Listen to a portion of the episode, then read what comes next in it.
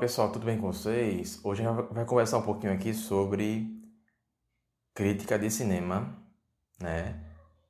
Eu já conversei, de vez em quando eu converso aí, né? De vez em quando eu falo, eu cito críticos literários, críticos no, no modo geral aí.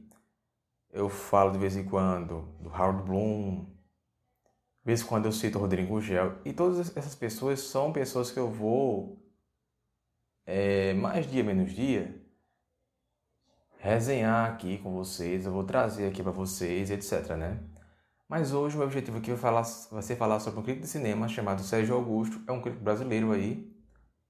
E, gente, esse cara ele é fenomenal, ele é realmente incrível aí.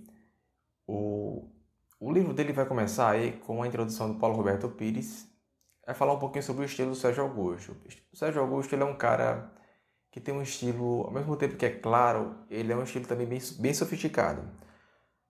Ele é aquele estilo de, de escrita em que ele faz aquela síntese, aquele resumo de tudo, né? Ele, ele consegue trazer à tona muitos conceitos de uma só vez, mas ao mesmo tempo não, fica aquela síntese, aquele resuminho bobo de ensino médio que você faz, aquele, aquele resumo porco que tu entrega para o professor, né?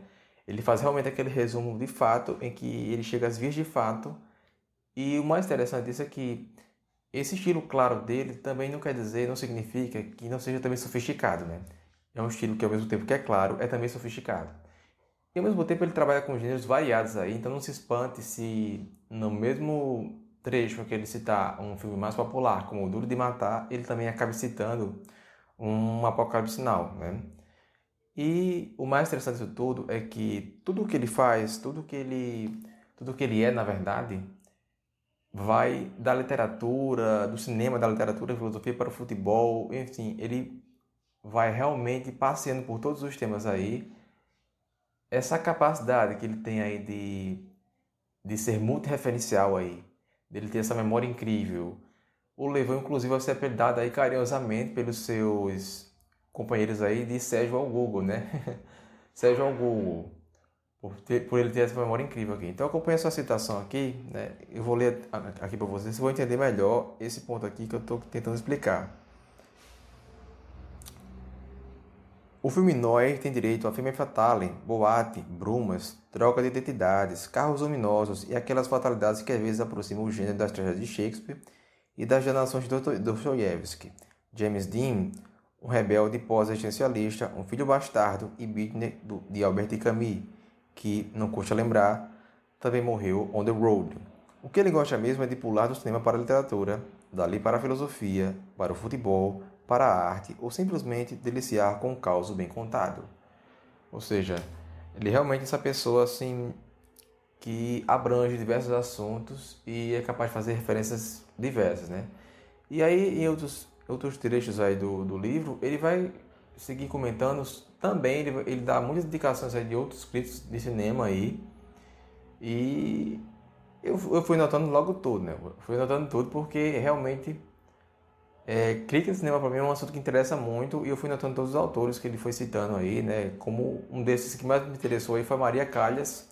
E ele escreveu ela de uma forma tão, tão interessante aí que eu mesmo fui pesquisar, eu parei a leitura para pesquisar textos dela, né? Eu achei mais interessante ainda porque o Tarantino, né, o Quentin Tarantino, ele era fãzaço da Maria Callas aí, e ele chegou a comprar todos os livros dela, e eu, você sabe, né? Quem me conhece sabe que eu sou muito fã do Quentin Tarantino aí, e saber isso também me deixou muito mais interessado na leitura da Maria Callas aí, né?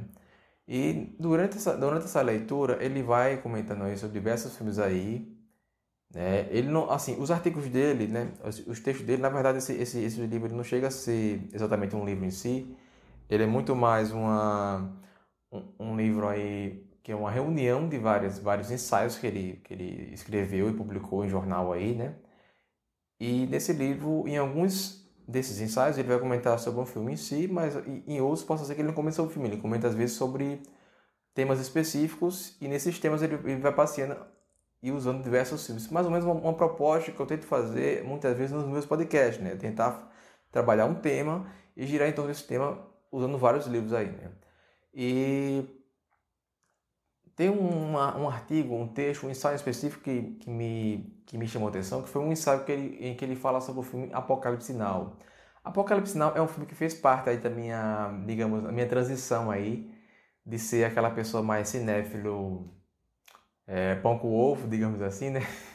Aquele cinéfilo jujuba que só assiste filme Marvel, que só assiste filme de, de, de, de comédia é, clichê, etc., para um, um, cinema mais sofisticado aí, né? E Apocalipse Now foi um desses filmes que, que fez parte dessa minha transição aí, né?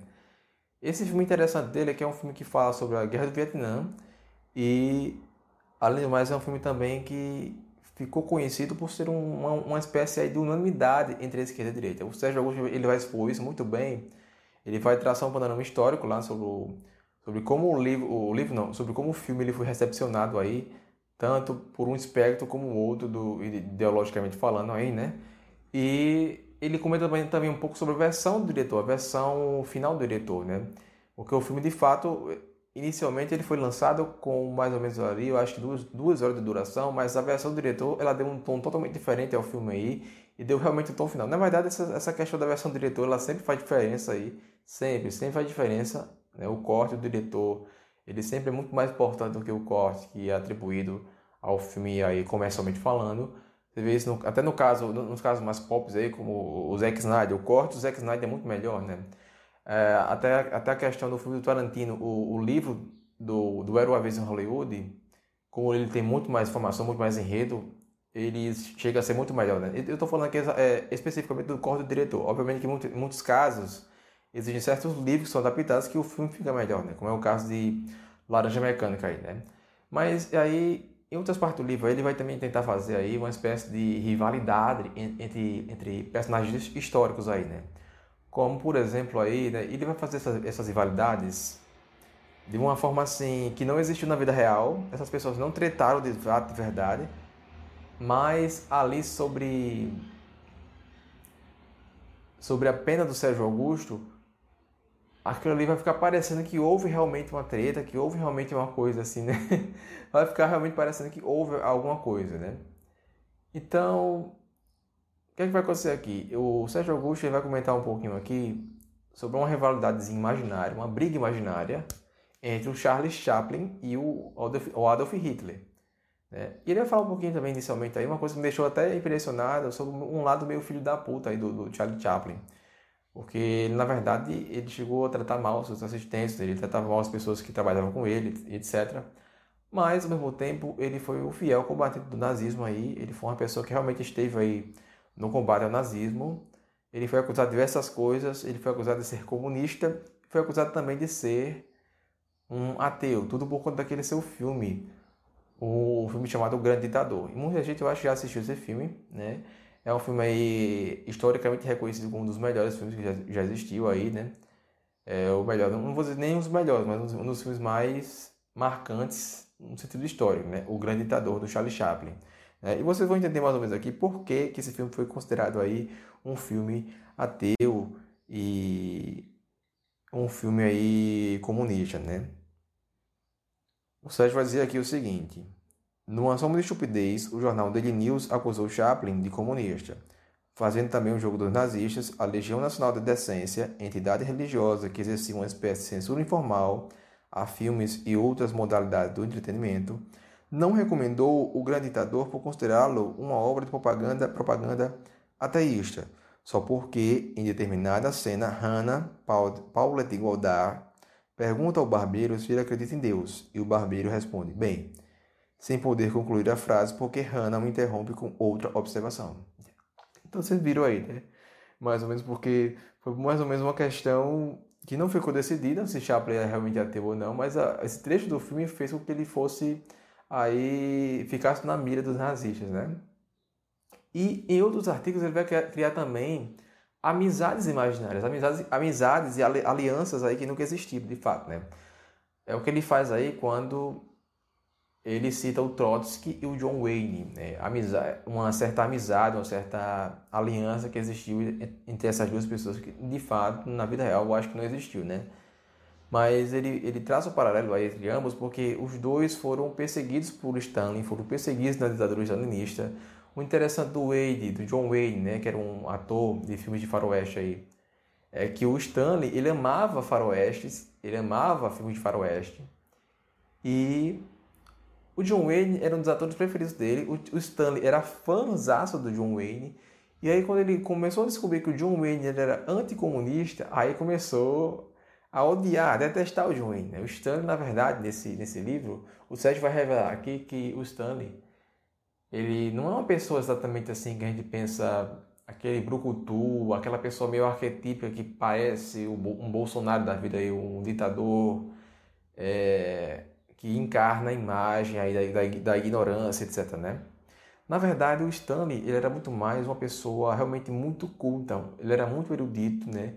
Ele escutava música clássica, ele lia clássico da literatura, ele lia Tolstói, ele lia Balzac, né? É, o, o, o Sérgio descreve ele como um leitor compulsivo aí, como um apreciador de, de música erudita, entendeu?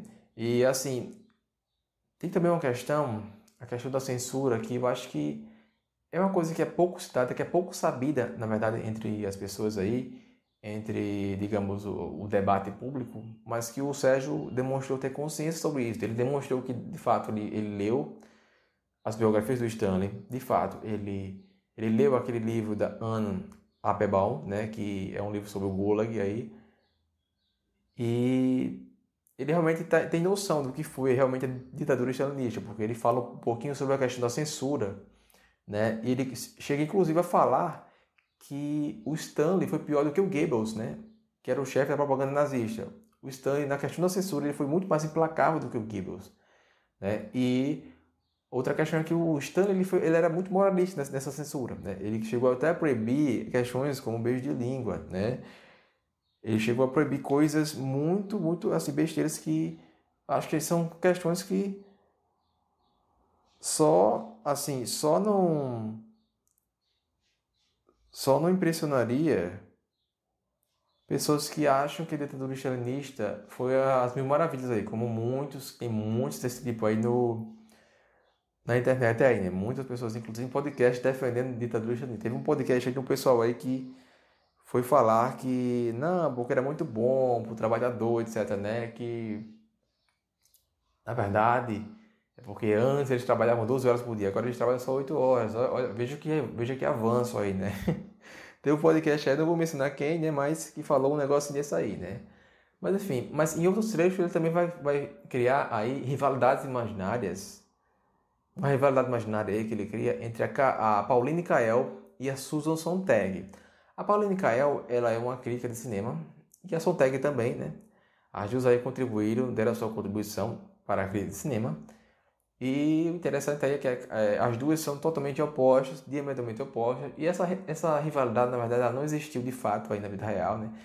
Claro, existiram algumas provocações mínimas aí, mas eh, não existiu de fato essa rivalidade e o Sérgio ele vai criar o texto como se tivesse existido a rivalidade, né? E é muito interessante esse jogo meio, meio irônico, meio engraçado que ele faz aí, né? Porque a Kael, ela, ela, tem, uma, ela tem uma defesa aí muito contundente da, da cultura pop, né? Ela, as, críticas, as críticas cinematográficas dela aí tinham tudo a ver com cultura pop, tinham tudo a ver com enaltecimento de cultura pop, etc, né? E já a Pauline Kael, ela tinha muito mais uma questão de valorizar a alta cultura, né? Ela valorizava que nós chamamos aí de alta cultura. O que é alta cultura, né? É, é esse estilo mais clássico, esse estilo mais é, voltado para para o cinema clássico, para estética clássica, etc, né? E óbvio, não houve esse confronto direto, não houve um confronto direto entre as duas, houve algumas provocações, mas a Kael, ela, como ela, ela sempre essa pessoa mais contida, essa pessoa mais introvertida, essa pessoa mais chatinha, sabe? Ela nunca respondeu esse, esse, tipo de provocação, ela nunca entrou nesse jogo, né? E as duas tinham diferenças aí no estilo de, de escrever. Porque a Paula Kael, para ela escrever, era como se fosse um exercício assim natural, uma coisa assim como se fosse descascar uma banana ou fazer xixi, ou era algo assim por osmose, digamos assim. Já a Sontag, o Sérgio vai descrever, né, isso mostra mais uma vez a erudição que ele tem, o fato dele, dele ter noção de algumas coisas aí da literatura, como ele vai descrever a forma como a, como a Sontag encarava a escrita como uma tortura flaubertiana. Né? Para quem leu a biografia do Flaubert, ou pelo menos leu alguma coisa sobre o Flaubert, sabe que escrever para ele era uma tortura, porque ele tinha esse perfeccionismo, esse perfeccionismo dele passar uma semana inteira escrevendo e no final de uma semana, e isso escrevendo sete horas por dia, mas no final da semana ele escrevia só três páginas no máximo, ele só tinha três páginas, porque escrever para ele era uma tortura, era uma questão de, de, saber encontrar a palavra certa, que era uma coisa que ele não conseguia fazer. Então, para a Sontag, a Sontag ele enfrentava esse mesmo dilema, enquanto a Kael ele escrevia assim por osmose, ele escrevia por, por, por um prazer assim incomensurável, né?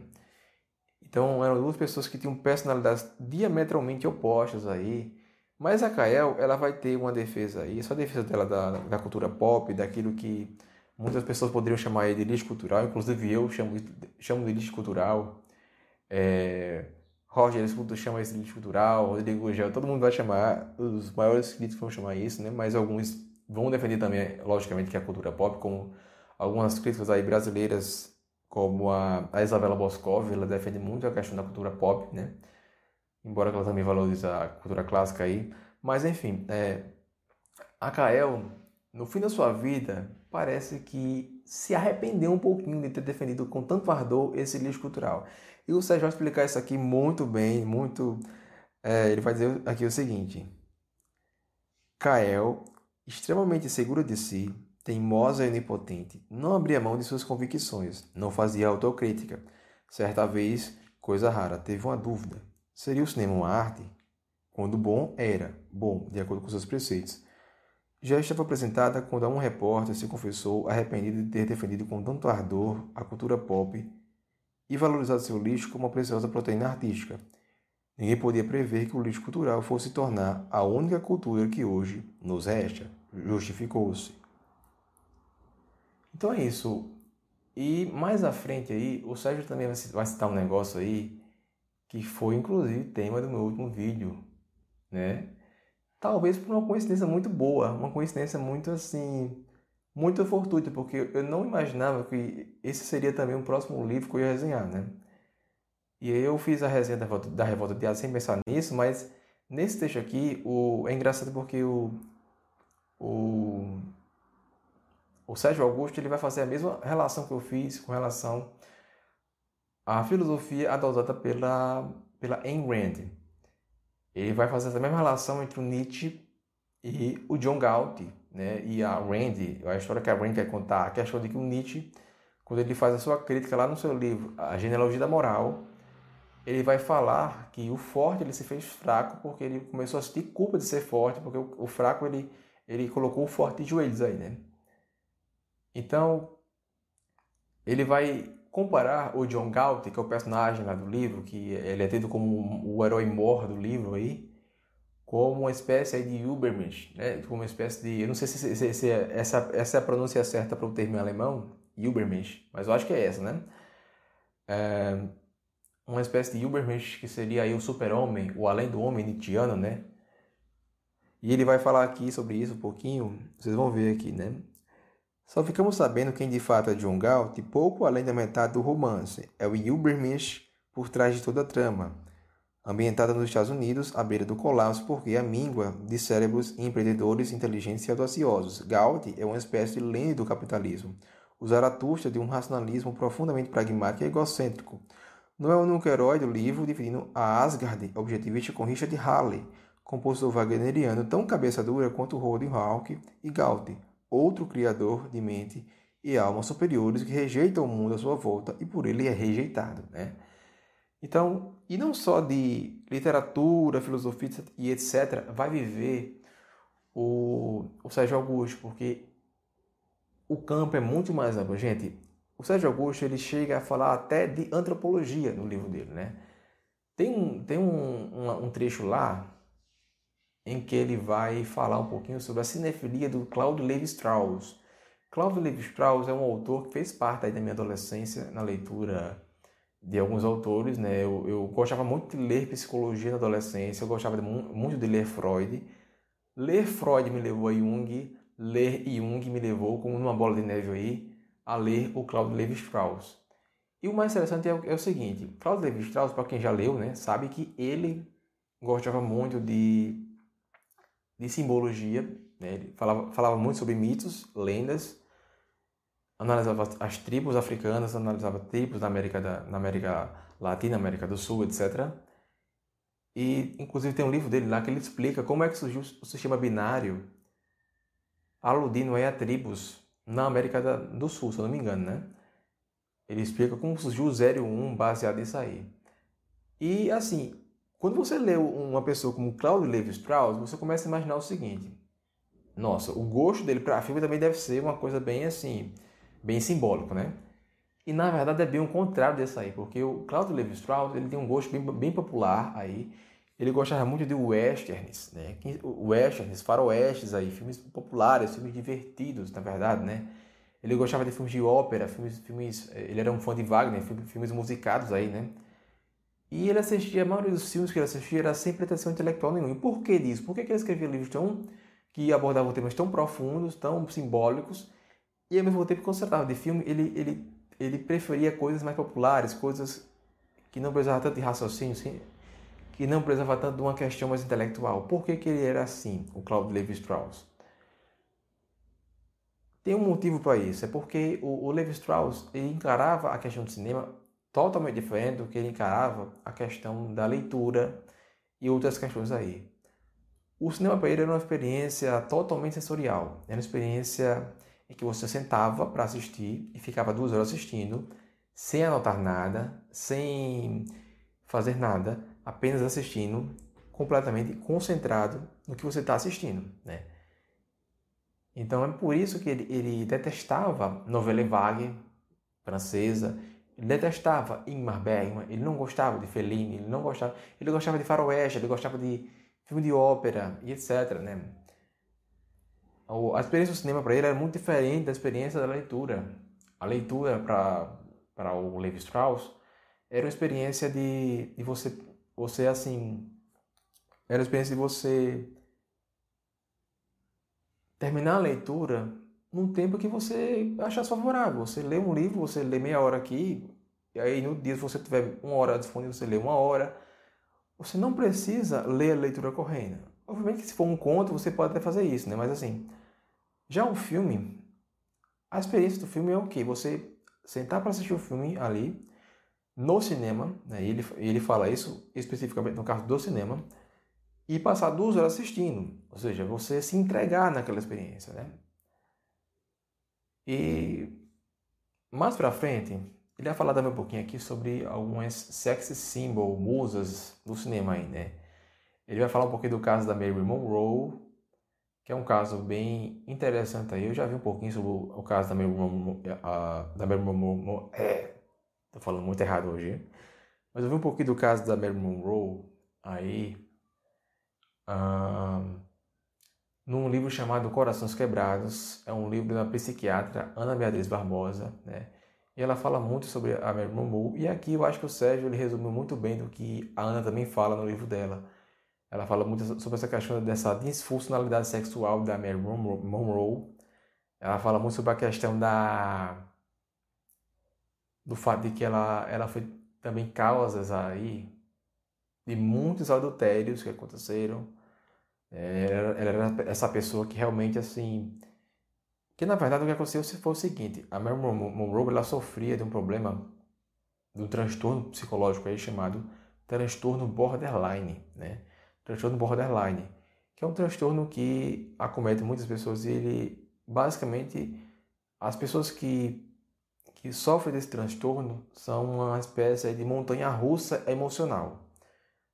E era o caso da Marilyn Monroe, porque ela na verdade era uma pessoa que sei lá, às vezes ela ela ia no set e ela ela tinha uma atuação magnífica, esplendorosa só que tinha dias que ela estava muito para baixo e ela, inclusive faltava o set, né? As pessoas procuravam, ligavam para ela para saber o que é estava acontecendo, né? E não achavam ela. Ou seja, ela, ela, ela era essa pessoa muito inconstante, na verdade, né? E nesse livro da psiquiatra Ana Beatriz Barbosa, ela vai abordar isso aí com muito mais detalhes do que eu estou falando aqui para vocês, né? E claro, ela foi uma figura aí que todo mundo conhece, todo mundo sabe, né? Todo mundo também tem a questão da a questão da beleza dela, não era uma, não era uma questão tão padronizada como é hoje, né? Se fala muito que ela tinha ela não tinha esse corpo totalmente perfeito assim, ela tinha estrias e tudo mais. E hoje tem-se muito uma outra noção de beleza aí. A Mary Monroe não, não é muito por essa vibe aí. Mas todo esse transtorno borderline dela, essas, essas inconstâncias da personalidade dela, a levaram, no fim das contas, ao suicídio aí, né?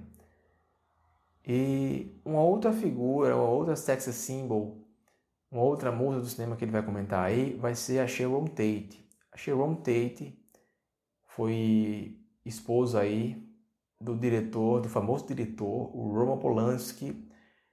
Ele inclusive dirigiu muitos filmes aí, como o Louco Obsessão, que é uma adaptação do, livro do Stephen King.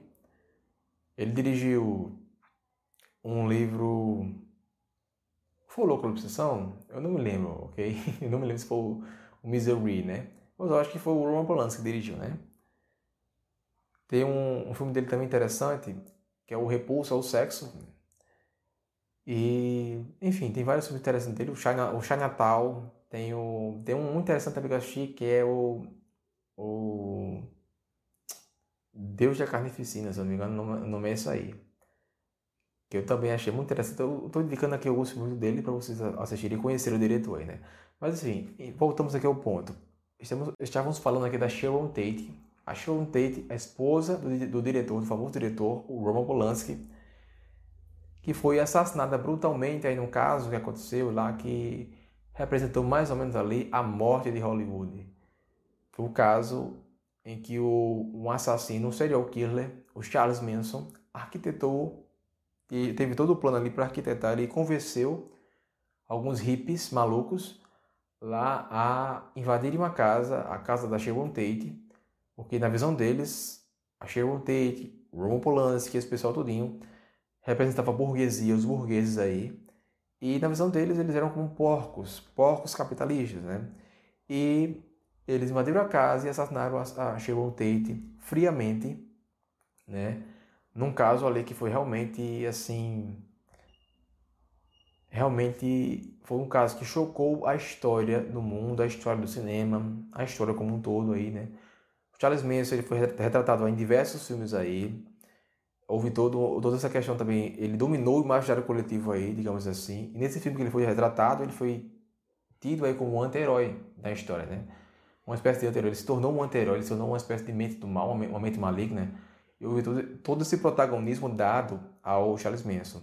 Mas felizmente, o último filme do Quentin Tarantino aí é um filme que retrata exatamente essa história, né? O Era uma vez em Hollywood é um, é um filme que vai falar exatamente dessa história da morte da Sharon Tate, que na verdade não acontece no filme dele. Né? Na verdade, o, o Tarantino ele fez uma decisão muito sábia, muito inteligente aí, de não retratar a morte da Sharon Tate.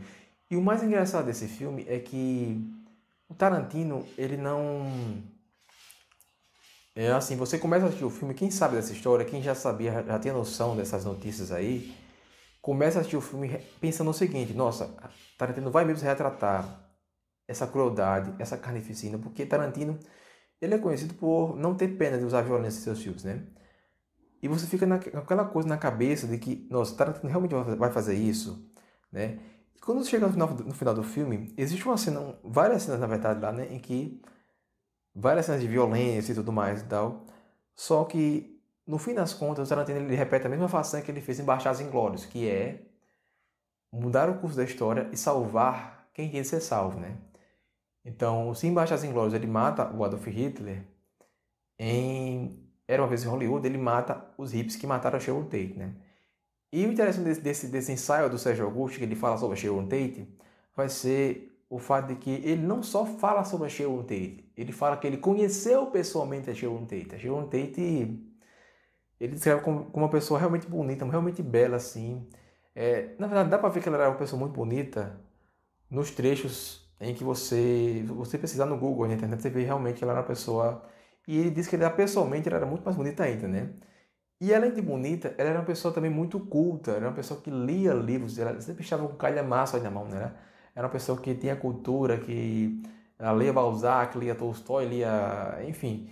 Né? Tem um trecho aqui que eu vou citar, que vai mostrar muito bem de, é, quem era Sharon Tate por fora das câmeras aí, né? Logo no primeiro dia do cruzeiro, peguei a grudada em O Pássaro Pintado, de Painted Beard, de Jerry Konzinski, que supus recomendada por Polanski, ex-colega de Konzinski na Escola de Cinema de Lodz, na Polônia. Qual não foi minha surpresa ao ouvir que o livro lhe foi indicado por um velho amigo de Paris chamado Luiz Buñuel. Enquanto ela lia um best-seller decente, eu, por obrigação profissional, e olha aí, né, ele está dizendo que ela estava lendo um livro decente e ele, ele que é tão culto, estava lendo um livro aqui por, apenas por obrigação profissional, né? E eu, por obrigação profissional, gramava humildemente o calhamaço de Jacqueline Souza.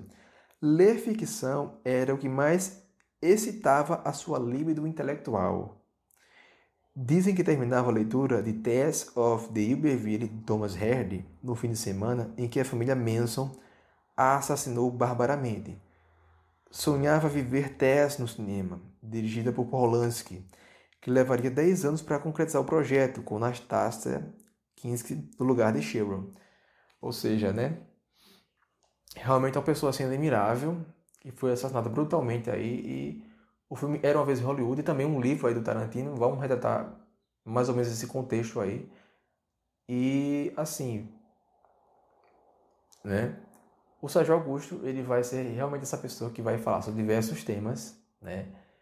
Isso aqui é só, isso aqui não é nem 5% na verdade do que ele realmente é. Eu espero que vocês leiam o livro dele, está disponível aí na na Amazon, no, no Kindle Unlimited, né, que é uma espécie de Netflix de livros.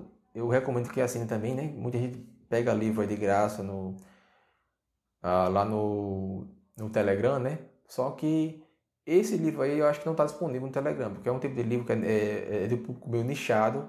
Livros desse tipo você não vai achar facilmente em Telegram, em lugares assim.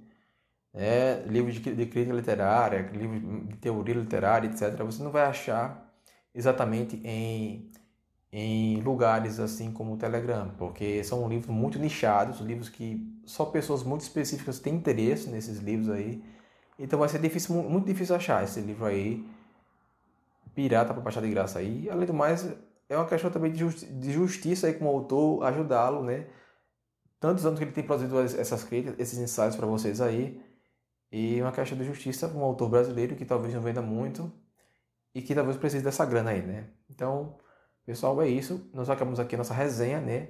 E falar um pouquinho aqui, né? Só brevemente sobre as escolhas que eu fiz para esse vídeo aqui, que foram escolhas relacionadas à questão da aparência do vídeo, à questão da iluminação, que foram coisas que foram meio deficitárias aí no, no último vídeo, né? A minha namorada meteu o cacete em mim aqui por conta disso, né? Em alguns vídeos aí, eu estava realmente sem prestar atenção à estética do vídeo, e muito mais assim, chegou o meu microfone, eu fiquei fissurado no microfone e caguei para a estética do vídeo, né? E isso foi um erro estratégico aí com relação à, à publicação de vídeo, né? Outra coisa foi a questão dos cortes, né? Eu não vou mais fazer tantos cortes, ou melhor, eu, talvez eu não faça mais cortes no vídeo, a não ser que eu ache um programa que realmente consiga fazer isso de forma mais sutil, porque os cortes que no meu outro vídeo também atrapalharam um pouco, porque o vídeo ficou muito rápido, né? Muito, muitas vezes eu falo devagar, mas muitas vezes eu também falo muito rápido, né? Como eu tô falando agora, né? Mas é isso aí, pessoal, né? Eu espero que aproveite essa resenha aqui e fiquem com Deus, né?